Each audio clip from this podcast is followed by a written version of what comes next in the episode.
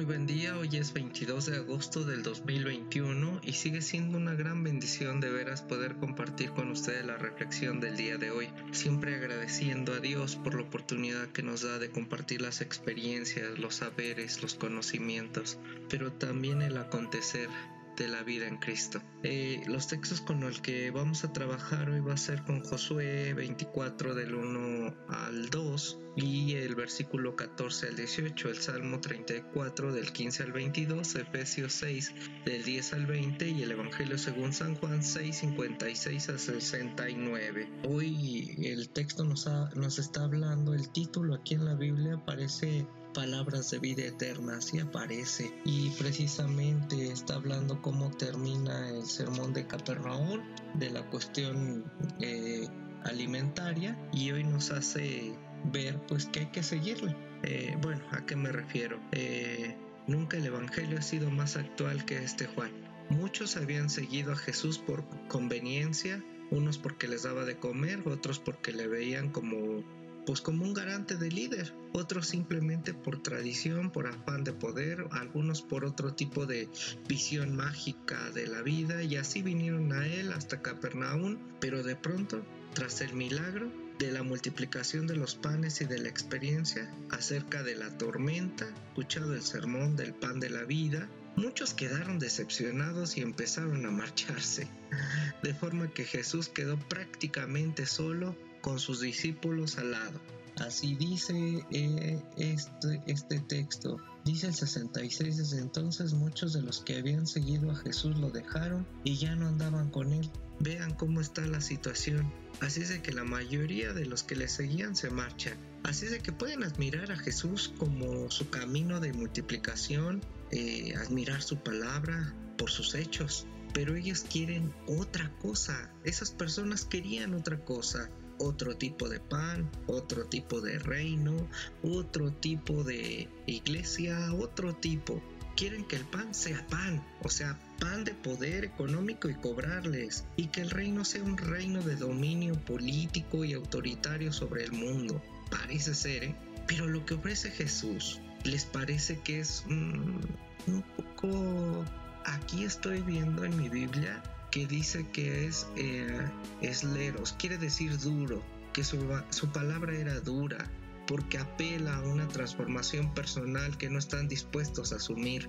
O sea que tenía que ver con el cambio de, de conciencia, de corazón, de la metanoia, cambiar de dirección hacia donde estaban yendo. Ellos no quieren ese lenguaje, narra así el discípulo amado Juan, ni esa participación de la carne, esto es ni la vida eterna.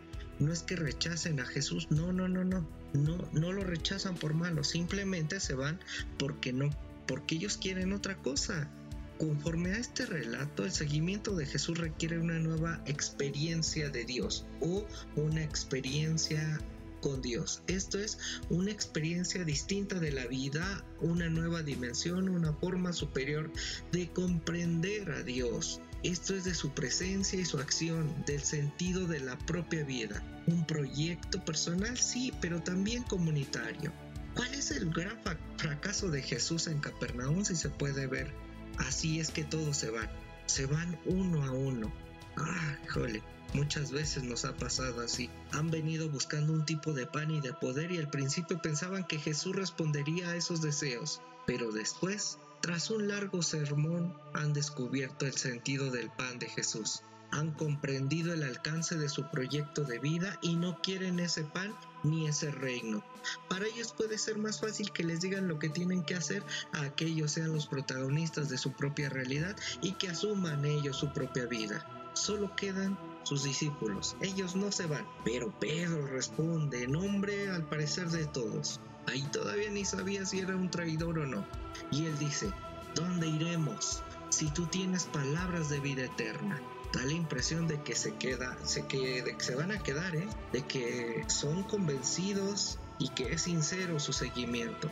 Han arriesgado mucho por Jesús. Son la estructura de su movimiento Ah, solamente me pregunto, ¿sería mejor que también ellos se hubieran ido? Que Jesús comenzara con otros totalmente distintos. Bueno, pienso yo.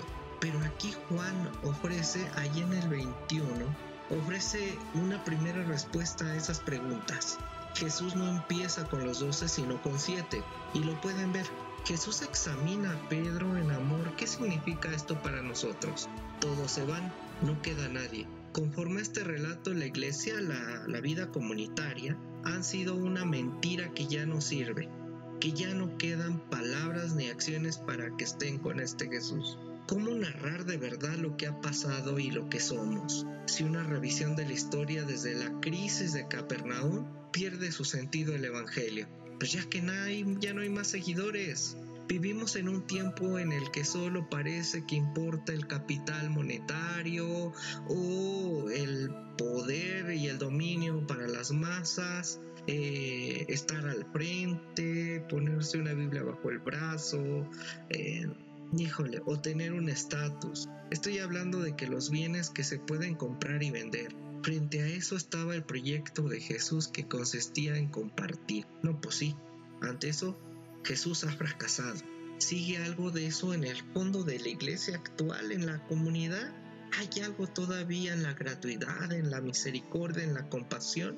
¿O el problema actual de la iglesia tiene que ver con poderes mal dirigidos y con el menosprecio hacia la humanidad misma? Muchos afirman que la iglesia se ha mantenido como un sustituto del reino político social. Esto es como un imperio dogmático estructural ¿Qué tipo de reino es ese? ¿Qué sentido tiene la oferta político, social, económica de una iglesia en este 2021? ¿Qué queda en esta línea de una posible teología liberadora de salud? Si es que de todos modos tenemos que cambiar el paradigma y toda y toda la dogmática que nos han impuesto y todavía muchos muchos personajes, muchas personas identifican el cristianismo con ir a un culto o ir a misa o ir a, la reunión los domingos, pero este Jesús eh, instituye y promueve un tipo más alto de, encuentro, quizá sin la necesidad de las estructuras eh,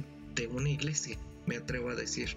No quiero ser pesimista, ustedes saben que no lo soy, que me gusta la esperanza y soñar y mirar un horizonte pero me parece que la situación es peor de lo que suponemos y decimos.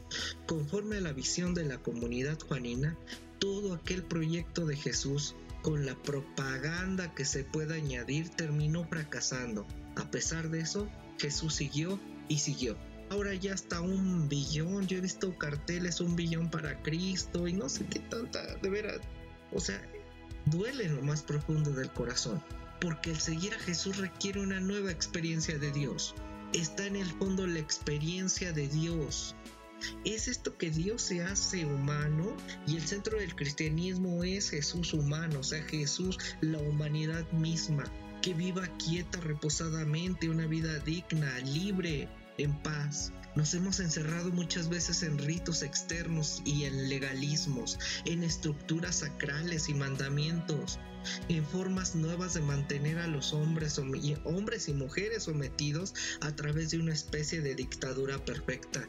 Esto es para creer y pensar que así ganan el cielo, no para transformar la tierra en el cielo. No.